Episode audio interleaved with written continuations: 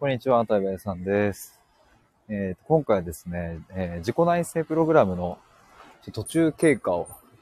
ちょっとお話ししたいと思います。今日の午前中もちょっと一本ライブ配信をやりまして、あの、自己内省プログラム作ってますっていう風な話をしたんですけれども、えーまさに昨日かな？一昨日かな？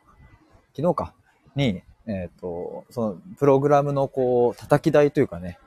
まあ、草案っていうんですか。それをちょっと作成したので、ちょっと今日はそれを、あの、ここで、その第1項から第10項までのやつをちょっと読みながら、こんな感じですっていうのをちょっと共有したいと思います。ちなみに、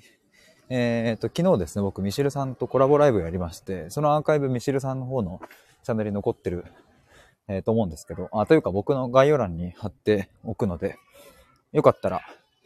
えっ、と、聞いてみてほしいんですけども。昨日はね、あの、対話会ですね。対話会、この前11月4日にやった対話会、対話会めっちゃいいやん。あの、振り返りのコラボライブで、えーで、12月9日にも対話会するんですけど、まあ、それに向けてね、ちょっといろいろ話したので、よかったら覗いてみてください。12月9日会は、今、限定6名で募集のところ、今1名お申し込みいただいているので、えー残り5枠になります。えーてなわけで、ちょっともう本題に入りたいと思いますが、まあそもそもこの自己内省プログラムっていうふうにまあ言ってますが、うんとね、これはね、あの、今やってる対話プログラムとちょっとガッチャンコさせて、内省対話プログラムとして出そうかなと思っています。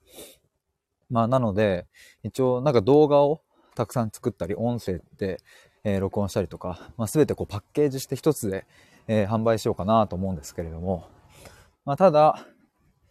うん、対話プログラムにお申し込みいただくというか、なんかそれ、対話とセットでっていう感じにしようかな、という、今のところの構想です。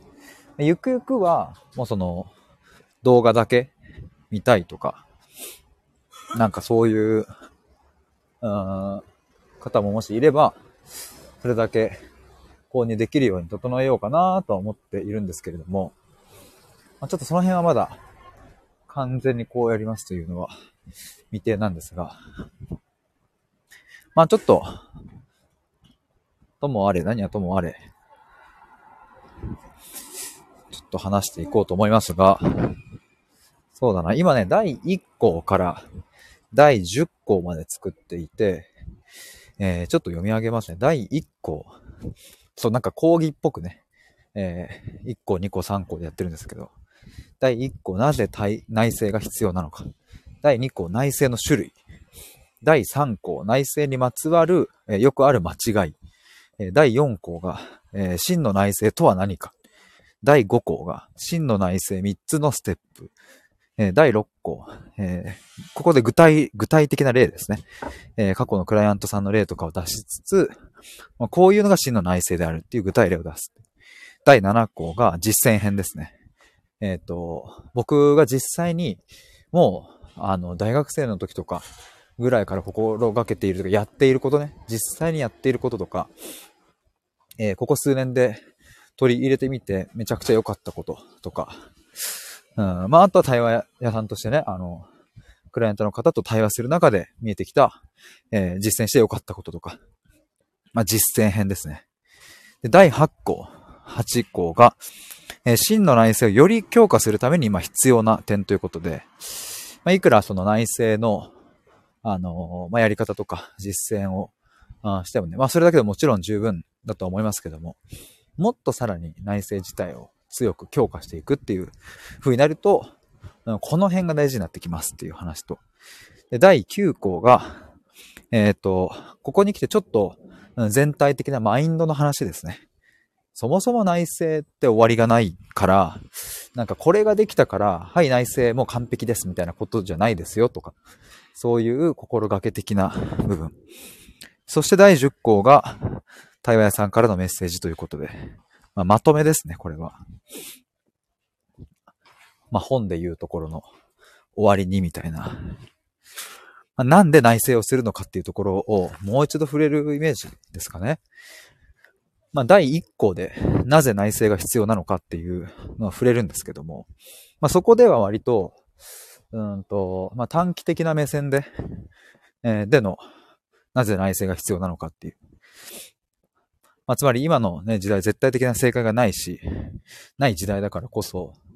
だから自分で正解を持たなきゃいけないし。だし、今はね、物質的にこう、豊かで満たされてきた。けれども、でもどこか空虚さがあるとか、満たされなさを抱える僕たち、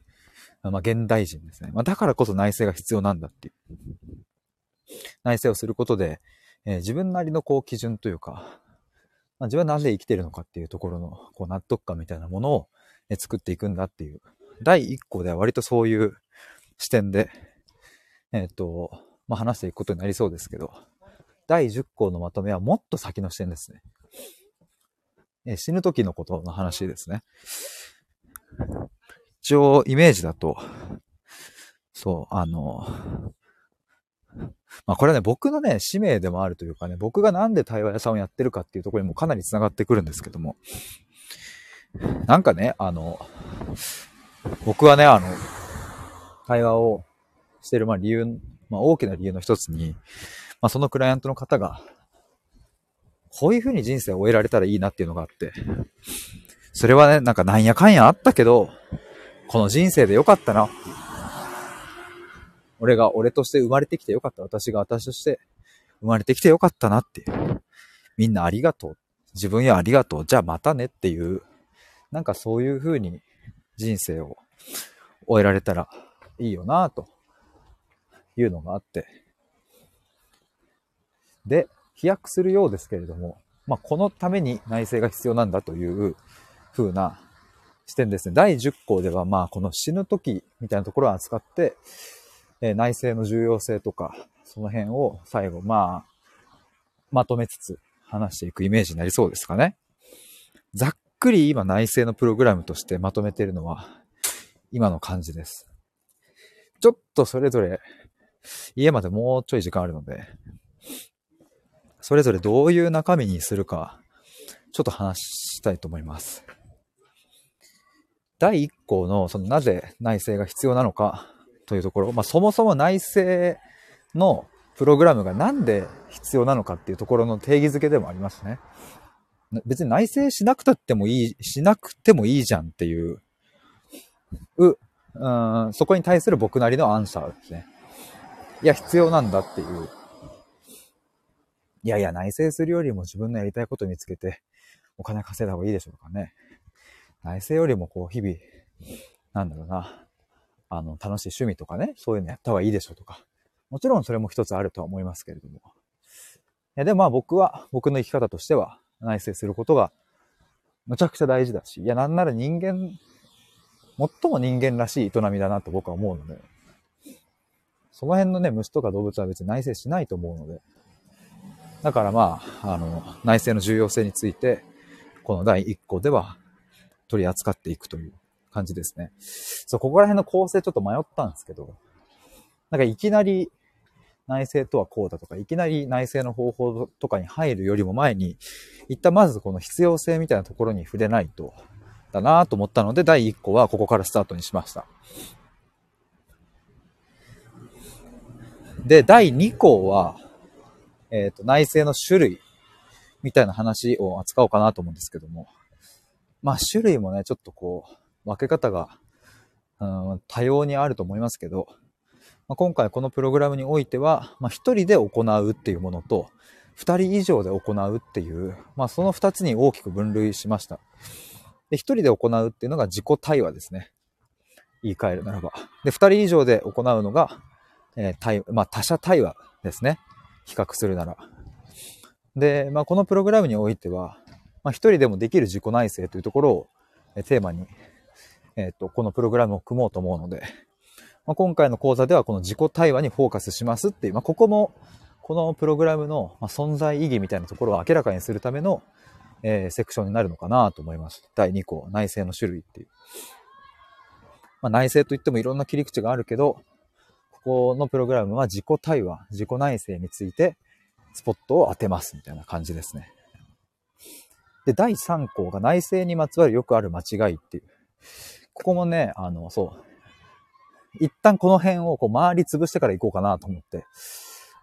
なんか、さ、さっさとね、本題に入ってほしさもありつつ、まあ、要は、早く内政の方法を教えてくれよっていうのはあるとは思うんですけれども。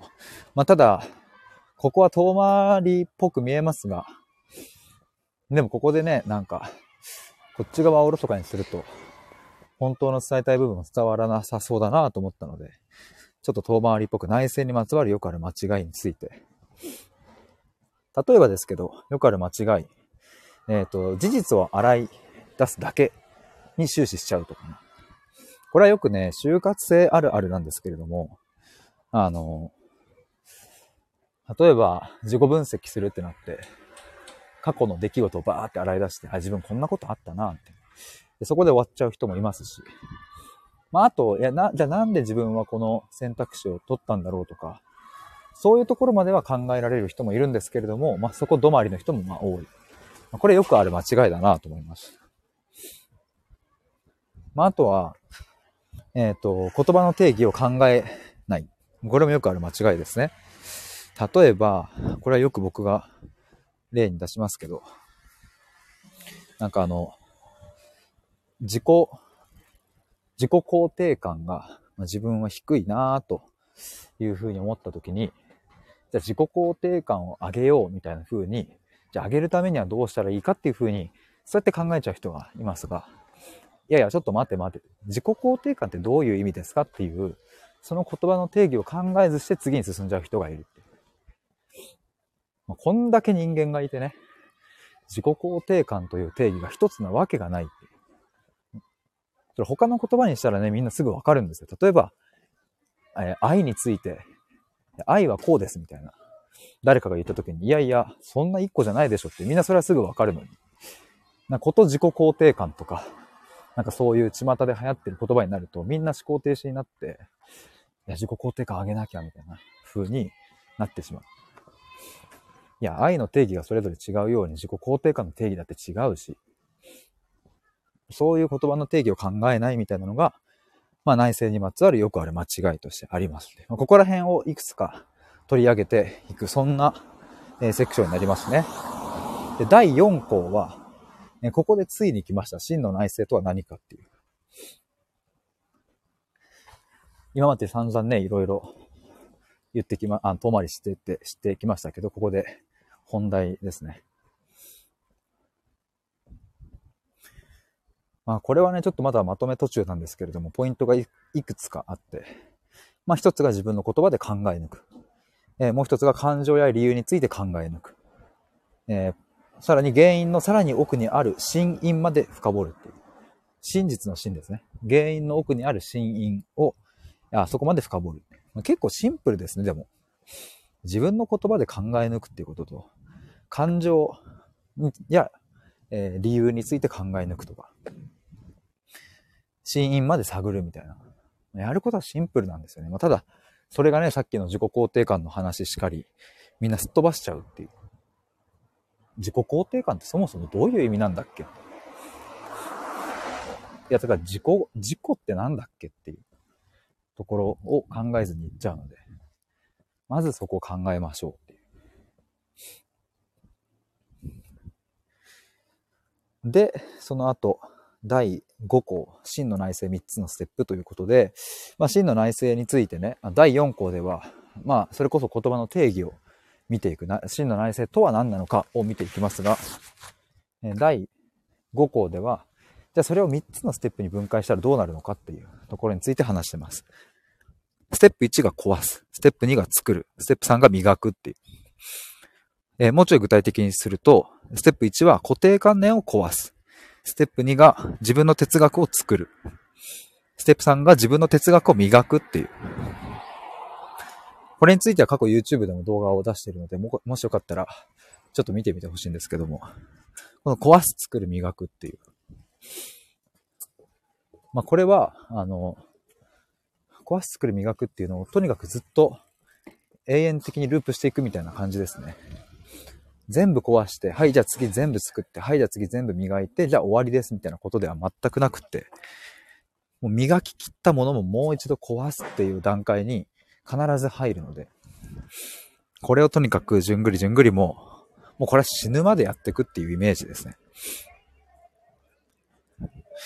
で、それ第5項で。次第6項が具体的な事例ですね。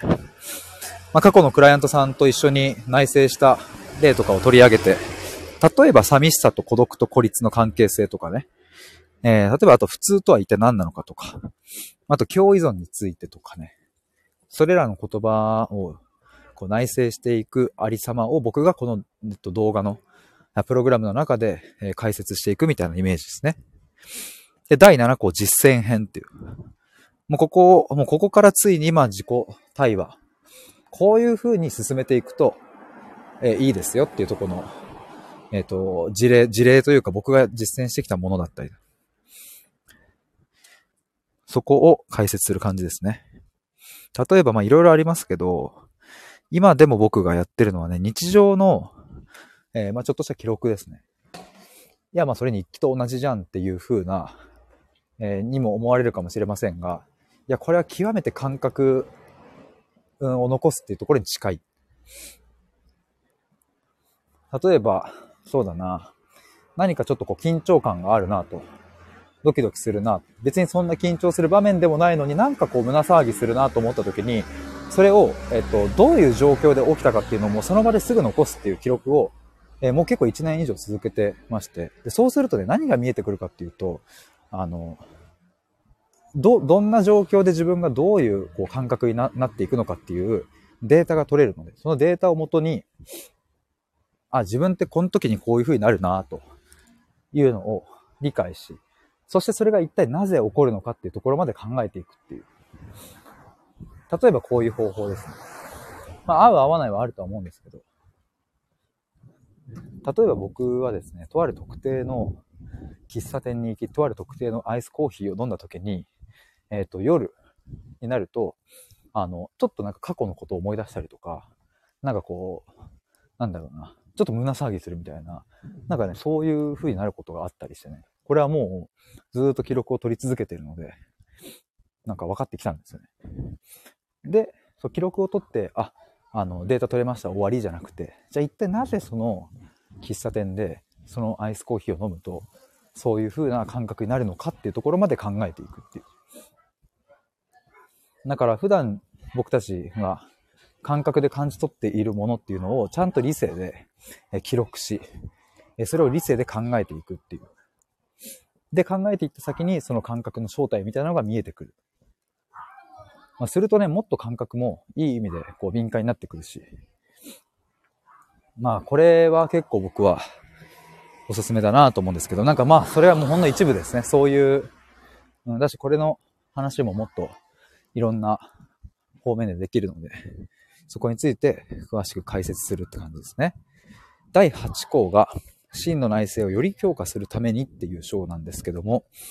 まあ、ここまで話してきた真の内政とは何かとかね、実践編とか、まあ、それだけやってもらうだけでもかなり内政、まあ、自己対話っていうものをはかどるとは思いますが、いや、もっと、さらに強化したい。もっと行きたいっしょっていうことで、ここら辺のテーマを考えると、えー、自分の内政というものがよりはかどりますよっていうのを、僕がテーマをピックアップして、それを一緒に考えていくっていう、そういうセクションですね。例えば愛と欲望とか、信じると期待の違いとかね。あと怒りの重要性とか、怒りを出すっていうことの重要性とか、えー、あと待つっていう概念についてとか、あと本当の意味で自信とは何かとか、そういうことについて、えっ、ー、と、考え抜くっていう、もうここのね、土台があるとかなり違うんですよ。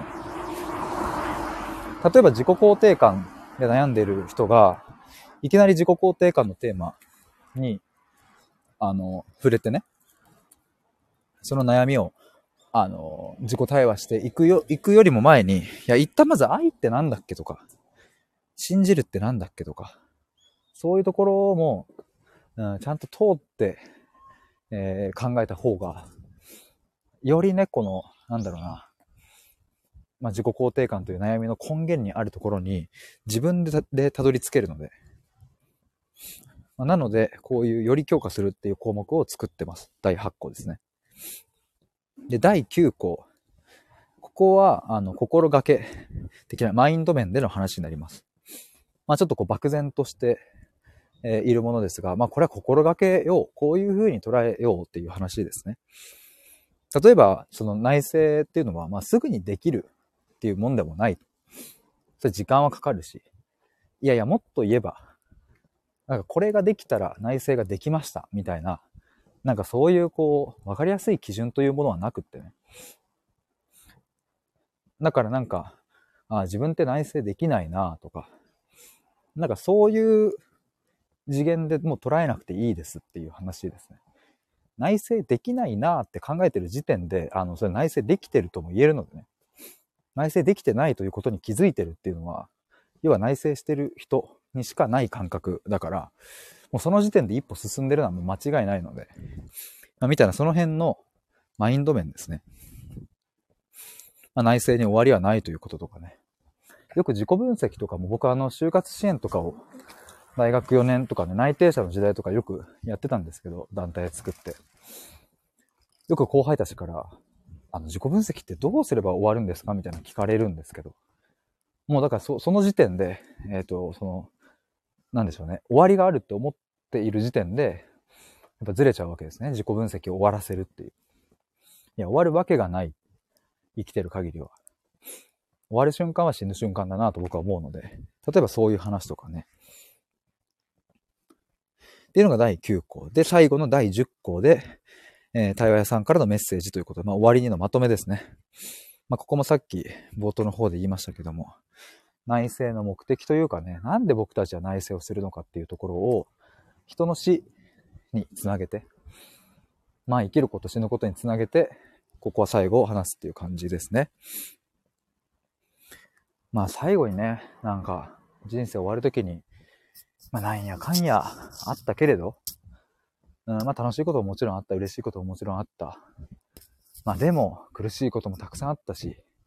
いや後悔することもあると。いやまだまだやりたいことだってある。けれども、それでも、うん、この人生で良かったなって思えるっていう。その状態ですね。なんか、あの、よく、なんだ？あの、後悔なきように人生行きましょうとか言うけども、まあ、もちろんその心がけもね、大事だし、うん、なんかやらずに後悔するよりはやって後悔しようみたいなのも、もちろん時に大事だとは思いますけれど、いやでも一方でね、後悔したとしても、この人生で良かったって思えるぐらいの、うん、土台の自信みたいな、そこを作っていくことの方が僕は大事だなと思うしね。いや、後悔ゼロで死んでいくって、うん、なんだろうな。まあ、それも一つ形としては美しいけど、いや、いろんな後悔はあるし、いろいろね、うん、もっとこういうこともやってみたかったなとか、悔しいなみたいなのはありながら、それでもあの僕はこの家に生まれてこの家族と一緒に過ごせるとかね。それでも僕はこの仕事ができてとか。なんか、それでよかったなって。もちろん家族とうまくいかないとかね、仕事もうまくいかないとかあるかもしれないけど、いや、それでもこの人生を送れてよかったっていう。なんかそこなんですよね、最後。いや、それでもって。こうだったけれども、それでもよかったこれでっていう。なんかそこを作ることができるのはやっぱり内政の力であって、えー、自己対話の力であって、えー、そして、まあ僕が、まあ他者との対話、僕はね、対話のプログラムやってますけども、その対話の力だなと、僕はそこをすごく、信じているので、まあそういうものがお届けできたらいいなと思います。えー、ということで今回は、自己内政プログラムの、えー、途中経過についてまとめてみました。えー、ぜひ何か、あの、感想とかあれば教えてもらえると嬉しいです。ということで、以上です。ありがとうございました。バイバイ。